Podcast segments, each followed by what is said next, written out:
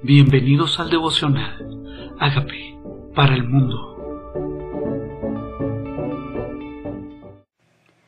Lucas capítulo 20. Autoridad de Jesús. Sucedió un día que enseñando Jesús al pueblo en el templo y anunciando el Evangelio, llegaron los principales sacerdotes y los escribas con los ancianos y le hablaron diciendo, Dinos, ¿con qué autoridad haces estas cosas? Bueno, pensemos en la función que él estaba haciendo. Estaba enseñando y anunciando el Evangelio. Enseñar es instruir en las escrituras. Y nosotros no podemos esperar resultados sin haber enseñanza primero. Tiene que haber enseñanza. Jesús se dedicó a la enseñanza muy, muy parte de su ministerio, mucho tiempo en su ministerio enseñaba en diferentes lugares. Estamos enseñando nosotros estamos enseñando para luego recibir el fruto, sembrando esta semilla. Porque otra cosa que Jesús hacía era anunciar el Evangelio. ¿Y cuál era anunciar el Evangelio? La buena nueva de que en Jesucristo, en su muerte, en su resurrección iba a haber salvación. Eso es anunciar el Evangelio, la buena nueva, hablar del reino. Y estos principales no necesariamente están de acuerdo con Jesús. Estos principales tenían celos. Y por eso habla de una palabra clave, se llama autoridad. ¿Por qué la autoridad es una palabra clave?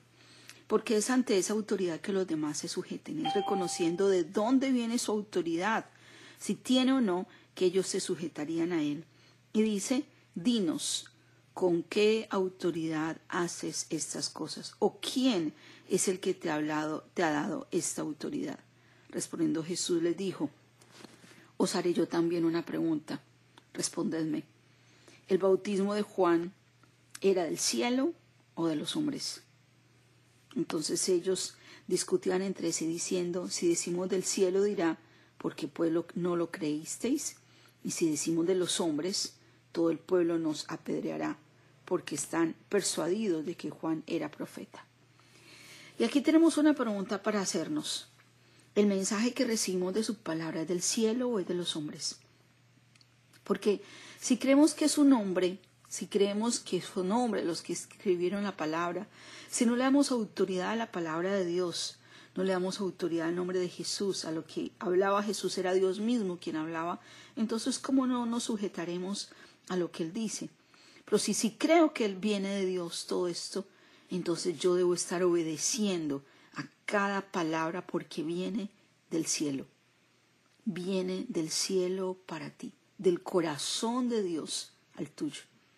Entonces también la pregunta es para nosotros. Este mensaje es del cielo o es de los hombres. Porque si es palabra de Dios y viene del cielo, entonces ¿por qué no nos no lo obedecemos? Ese era el cuestionamiento que le decía a los sacerdotes, profetas, fariseos, escribas, a los ancianos. Y respondiendo que no sabían de dónde fuese, entonces Jesús les dijo, yo tampoco os diré con qué autoridad hago estas cosas.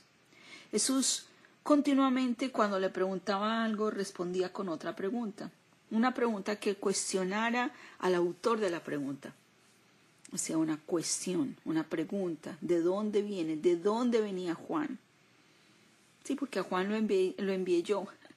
Entonces, ¿de con qué autoridad hablaba Juan?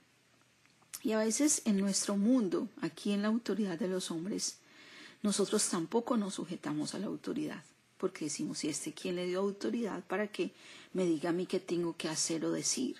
¿Y por qué yo me tengo que sujetar a las personas? ¿Y por qué este acaso es más que yo? ¿Y por qué yo tengo que seguir su dirección? Yo sé bien qué hago, yo tengo edad, yo tengo criterio. Y se nos olvida que Dios estableció todas las cosas a través de un principio llamado autoridad, y que el enemigo está organizado jerárquicamente con potestades, principales, principados y potestades, autoridades, principados y potestades. Y nosotros, desconociendo este orden de autoridad, no nos sujetamos a la principal autoridad, la del nombre de Jesús y a su palabra. Cuando la entendemos, entenderíamos que Dios usa la autoridad para el cumplimiento de su voluntad en mi vida. Ahora habla de los labradores malvados.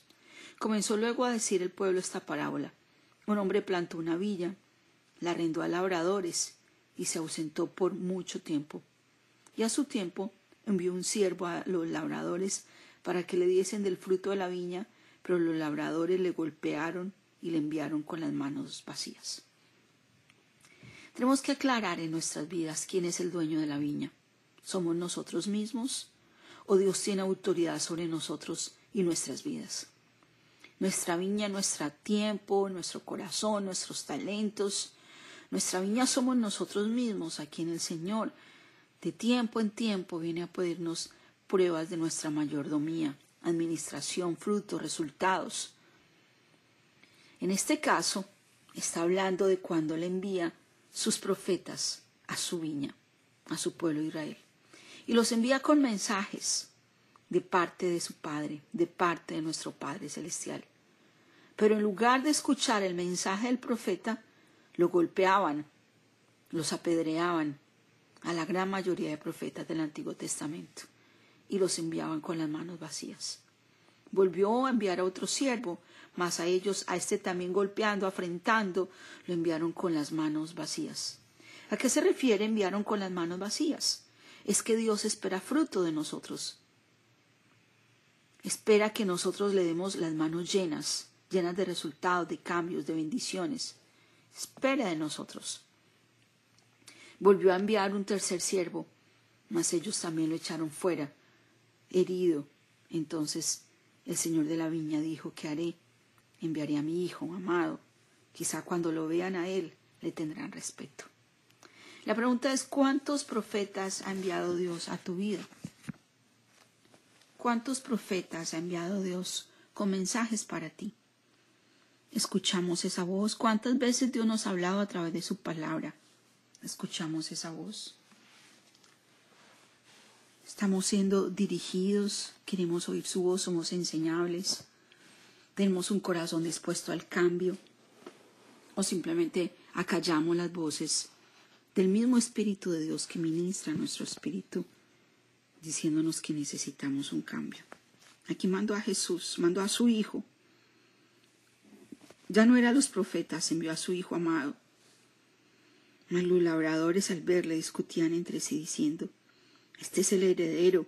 Venid, matémosle, para que la heredad sea nuestra. ¿De quién está hablando Jesús? De estos escribas, fariseos, que llegaban, tratando de matar a Jesús. Apedrearon los profetas y ahora que el Padre manda al Hijo, quieren matarlo.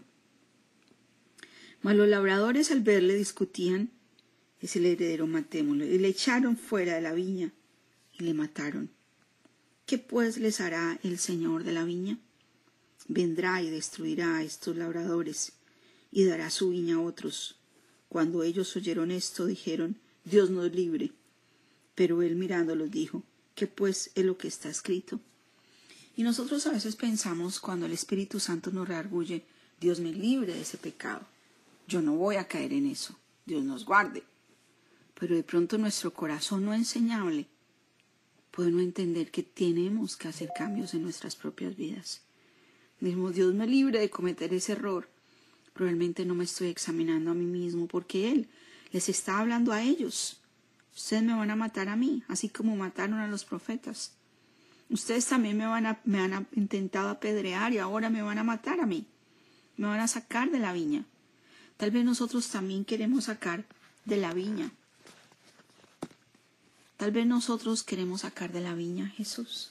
Tal vez hay personas, una sociedad que quiere sacar a Jesús, que no lo mataron hace dos mil años, pero no permiten que su voz hoy sea anunciada, que acallan las voces de los profetas cuando enseñan a Jesús, que cierran las puertas al, al predicar el Evangelio, que siguen haciendo lo mismo con el mensaje de Jesús.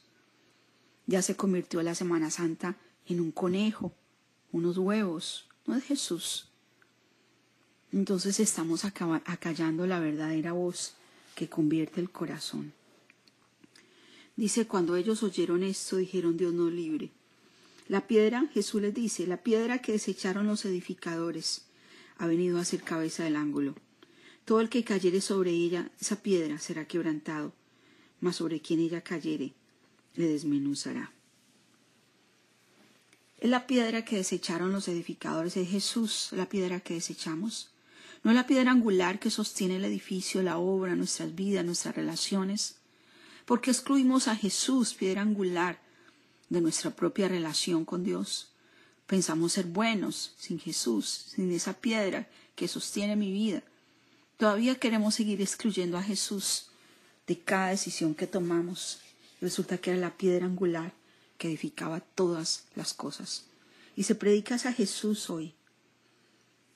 Se enseñas a Jesús hoy. Ese es el fundamento, el que sostiene la piedra, que sostiene la casa cuando las tempestades llegan, cuando llegan con ímpetu contra la casa. Si esta casa está edificada sobre esta roca, esa casa no cae. Esa es la piedra angular. No podemos desecharla, no podemos excluirla. Es lo más importante. Luego habla de la cuestión de tributo. Procuraban los principales y sacerdotes y escribas echarle mano en aquella hora, porque comprendieron que contra ellos había hecho esta parábola, pero temieron al pueblo. Y acechándose le enviaron espías que simulasen justos, a fin de sorprenderle en alguna palabra para entregarle al poder y la autoridad al gobernador. ¿Qué pasa? ¿Qué pasa cuando yo comprendo que es a mí que Dios me está hablando? ¿Qué pasa cuando yo percibo en mi espíritu que necesito hacer un cambio? ¿Qué pasa? ¿Callo esa voz o hago el cambio? Y en lugar de eso, en lugar de simplemente oír la voz de Dios y cambiar, empiezan este hombre, estos hombres, a tratar de eliminar a Jesús de eliminarlo, de quitarlo del camino, de quitarle la autoridad que le vieron tenía. Y le preguntaron diciendo, Maestro, sabemos que dices y enseñas rectamente y que no haces acepción de personas, sino que enseñas el camino de Dios con verdad. ¿No es lícito dar tributo a César o no? Mas él comprendiendo la astucia de ellos les dijo, ¿por qué me tentáis? ¿Por qué me tentáis? Y tal vez nosotros, aquí está hablando de tentar a Jesús tentar a Jesús. Dice, ¿por qué me tientas? O sea, están realmente buscando caída a Jesús. No están haciendo esta pregunta para producir un cambio en sus vidas o para obedecerle o para sujetarse. Buscando en qué se equivoca Jesús, en qué hace algo mal. Mostradme la moneda de quien tiene la imagen y la inscripción. Respondiendo dijeron de César. Entonces les dijo, pues dad a César lo que es de César y a Dios lo que es de Dios y no pudieron sorprenderle en palabra alguna delante del pueblo, sino que se maravillaron de su respuesta y callaron. Y el Señor también a nosotros nos habla. Esto es un asunto de Jesús que también se sujetaba a la autoridad. Al César, lo que es de César. había una autoridad política, había una autoridad social, había una autoridad gubernamental. Había una autoridad de impuestos de la IRS, dice, denle al IRS lo que es de la IRS y a Dios lo que es de Dios.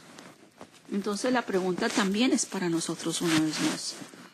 Estamos dándole al César lo que es de César y a Dios lo que es de Dios. O sea que Dios desde el comienzo comienza a explicarnos a través de parábolas que Dios sí espera cosas de nuestras vidas. Envía a la viña cuentas, envía siervos a pedir cuentas, envía personas para que nosotros le demos evidencia a nuestras vidas. ¿Tenemos a quien rendirle cuentas? Tenemos a nuestro alrededor personas a las que nosotros podemos decirles nuestra vida para que nos edifiquen, nos dirijan, nos enseñan. ¿O no nos gusta rendir cuentas? Porque aquí el Señor también me habla de que hay dos cuentas que tengo que rendirle a los hombres y a Dios, al César y a Dios. ¿Qué tal somos rindiendo cuentas? Si nos gusta, si estamos dispuestos. Padre, aquí está nuestra vida, Señor. Tal vez queremos desechar a quien nos quiere edificar. Tal vez queremos acallar las voces del que quiere hacernos caer en cuenta de nuestros errores. Tal vez como los fariseos nos creemos más y no somos de oído dócil a ser enseñados. Tal vez nosotros mismos necesitamos esa piedra angular, y estamos edificando nuestras vidas, relaciones, empresas, sin el fundamento que es Cristo. Y nosotros mismos estamos acallando tu voz cuando nuestra conciencia a través de tu palabra nos habla de cambios que tenemos que hacer. La pregunta sobre la resurrección. Llegando entonces algunos de los saduceos, los cuales niegan haber resurrección, le preguntaron diciendo, Maestro, Moisés nos escribió, si el hermano de alguno muriere teniendo mujer, y no dejare hijos, que su hermano se case con ella y levante descendencia a su hermano. Hubo también siete hermanos, y el primero, y el primero de los siete, tomó esposa y murió sin hijos, y lo tomó el segundo, lo cual también murió sin hijos, lo tomó la tercera, y así todos los siete, y murieron sin dejar descendencia. Finalmente murió también la mujer, en la resurrección, pues, de cuál de ellos será mujer, ya que los siete tuvieron, la tuvieron por mujer. Aquí está una pregunta eh, de alguien que no conoce el poder de Dios, que no conoce las escrituras. Porque si conocieran las escrituras sabrían que en el cielo no hay casamiento. Y aquí está el Señor Jesús respondiéndoles a esta pregunta a los que específicamente no creen en la resurrección. No creer en la resurrección es pensar que esto es lo único que nos queda en la vida, en no vivir para el reino de los cielos, en no tener los ojos puestos en lo eterno, sino solo en lo terrenal, en que esto es lo único que tenemos para vivir, y tal vez son los que dicen comamos y bebamos, que mañana moriremos. Pues le preguntaron, ¿qué hará? ¿Qué hará esta mujer? ¿De quién será esposa en el reino de los cielos? Entonces respondiendo Jesús le dijo, los hijos de este siglo se casan y se dan en casamiento. Mas lo que fueren tenidos por dignos de alcanzar aquel, aquel siglo y la resurrección de entre los muertos ni se casan ni se dan en casamiento, porque no pueden ya más morir, pues son iguales a los ángeles, son hijos de Dios al ser hijos de la resurrección.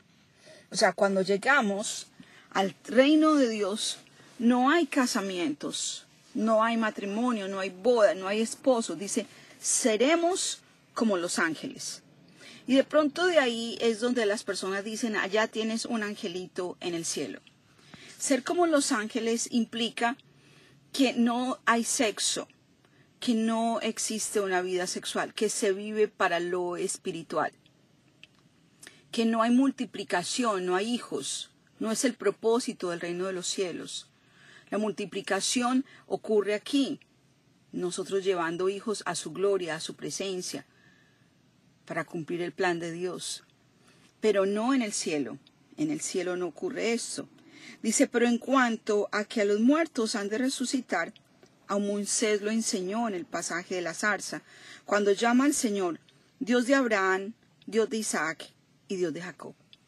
Sabemos que Abraham es el abuelo, Isaac es el hijo, Jacob es el nieto, y él está hablando de estas tres generaciones que dice es el Dios de los tres, que en el cielo los tres están y que él sigue siendo el Dios de las tres generaciones. O sea, está hablando de que ellos sí resucitan y estaban en el reino de los cielos con él. Esto también hace otra cosa importante. Jesús le da crédito al libro de Éxodo, le da crédito a las escrituras de Moisés está hablando que efectivamente son palabra de Dios y, está usando estas escrituras para enseñar acerca de la resurrección. Dice, porque Dios no es Dios de muertos, sino de vivos, pues para Él todos viven.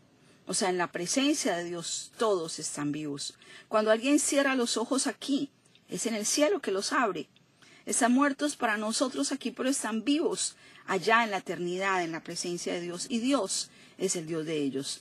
Por eso Romanos 14 dice, para los que viven, vivan para sí, los que mueren, también mueran para Dios. Los que vivan, y sea que muramos o que vivamos, dice, del Señor somos. Respondiendo algunos de los escribas dijeron, Maestro, bien has dicho, y no osaron preguntar a nada, nada más. ¿Por qué? Porque los saduceos son los que no creían en la resurrección, pero los escribas sí creen en la resurrección. Y por eso dice, bien has dicho, bien has dicho. Y no osaron preguntarle nada más. Ahora le preguntan, ¿de quién es hijo el Cristo? O sea, esta respuesta de Jesús nos llevan a entender primero que Dios es un Dios de vivos. Y si Dios es un Dios de vivos, significa que todos los que han cerrado los ojos aquí están vivos allá. Eso es esperanza para nosotros. Segundo, nos motiva a vivir para lo eterno, porque nosotros no vivimos solo para lo terrenal, esto es corto, lo eterno es más largo. Nuestra esperanza está puesta allá arriba, en lo celestial. Dicen, ¿de quién es hijo el Cristo? Entonces él les dijo, ¿cómo dicen que el Cristo es hijo de David? Pues el mismo David dice en el libro de los Salmos, dijo el Señor a mi Señor, siéntate a mi diestra hasta que ponga a tus enemigos por estrado de tus pies. David, pues, le llama Señor. ¿Cómo entonces es su hijo? ¿Quién está haciendo esta pregunta? Jesús. Porque se dio cuenta que a Jesús le llamaban hijo de David. Es más, el ciego que lo persiguió un día decía, Jesús, hijo de David, ten misericordia de mí. Entonces, Jesús viene de la genealogía de David, por sangre, porque José venía de Belén, de la misma genealogía real del rey David. Pero no significa que Jesús, el Cristo, el Mesías, venga de David, porque David le llama Señor. No es su hijo, es su Señor. Es su Señor el Señor de señores y Rey de reyes. Dice, Jesús mismo los confronta. ¿Cómo le dicen que es hijo de David si David en los salmos le dice Señor? Dice, dijo el Señor a mi Señor, siéntate. O sea, Dios Padre, David estaba teniendo una visión, Dios Padre, Señor, le dice a mi Señor, Dios Hijo, siéntate a mi diestra, Jesús, hasta que yo te ponga tus enemigos por estrado de tus pies. David le llama Señor, como entonces es su hijo. O sea, aquí está dándole credibilidad a dos cosas. Uno, a los salmos. Está enseñando que los salmos son inspirados, que lo que David dijo fue revelado por el Espíritu Santo. Adicional, Jesús, el Rey de Reyes, no es hijo de nadie, es hijo de Dios tiene su misma deidad, divinidad, es Señor. David mismo le llama Señor. Y nosotros debemos reconocerle como Señor, como Señor, como Salvador. En el Magnificat, la Virgen María le dice, engrandece mi alma al Señor, y mi espíritu se regocija en Dios mi Salvador, porque ha mirado la bajeza de su sierva. Le llaman Señor, no le llaman Hijo, le llaman Señor. David le llama Señor. Por genealogía, por sangre vendría a ser hijo. Pero están reconociendo su deidad, su divinidad. Realmente es hijo de Dios. Y oyéndolo todo el pueblo dijo a sus discípulos, guardaos de los escribas, que gustan andar con ropas largas y aman las salutaciones en las plazas y las primeras sillas en las sinagogas ¿De qué necesitamos guardarnos? De los que se creen, de los que buscan posiciones, de los que están buscando ser reconocidos, de los que están buscando estatus. Guárdate de eso, de los que quieren lucir y no son. Dice, guárdate, guárdate de esa levadura, de la hipocresía, de pretender ser espiritual, siendo religioso nada más, teniendo tal vez un lenguaje religioso, ocupando posiciones religiosas, pero su corazón está lejos de Dios. Aquí dice, guardados de los escribas, gustan, gustan esto, les gusta esto, que los saluden en las plazas, el reconocimiento, les gusta la posición, la silla donde se sienta, los primeros puestos, pero devoran las casas de las viudas. O sea, van donde las viudas a rezar para tomar los recursos que dejó el, el, el difunto, devoran las casas de las viudas. Y por pretexto hacen largas oraciones, estos eh, recibieron mayor condenación, recibirán mayor condenación. ¿Por qué? Porque usaron su autoridad, usaron su autoridad para manipular, para quitar, para robar. Dice, guárdate de eso. Eso no es pretender, Dios conoce los corazones. Y por eso dice este título, acusa, los pone en evidencia los pone en evidencia. Él conoce los corazones y es tiempo que nuestro corazón se alinee con Dios.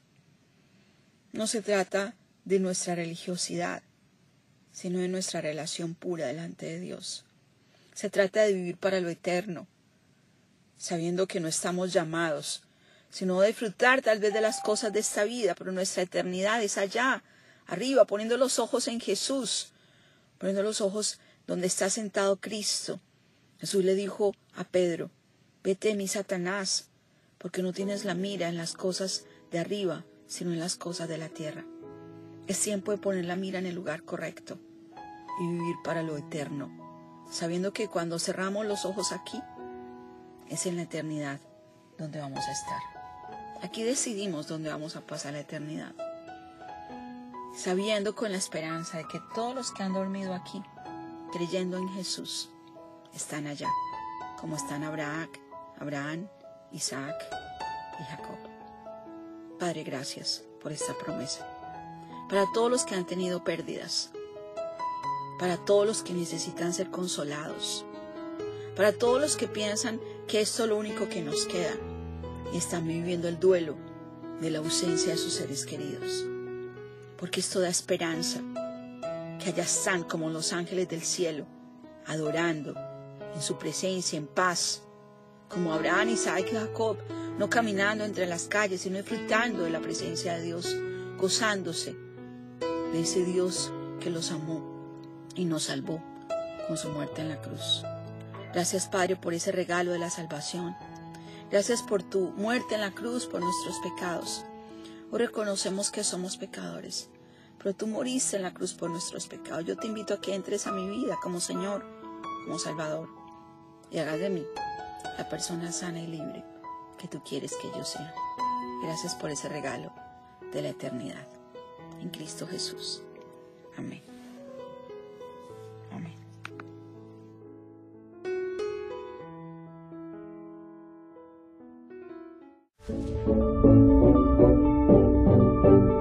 Amigos, queremos que usted sea parte de esta obra que estamos haciendo a través de Agape para el mundo y que este mensaje de Jesús llegue hasta la última de la tierra. Si quieres donar en nuestra página web puedes hacerlo en agapeparalmundo.org o también a través de Cele en agapeoficial.gmail.com. Dios bendiga tu generosidad.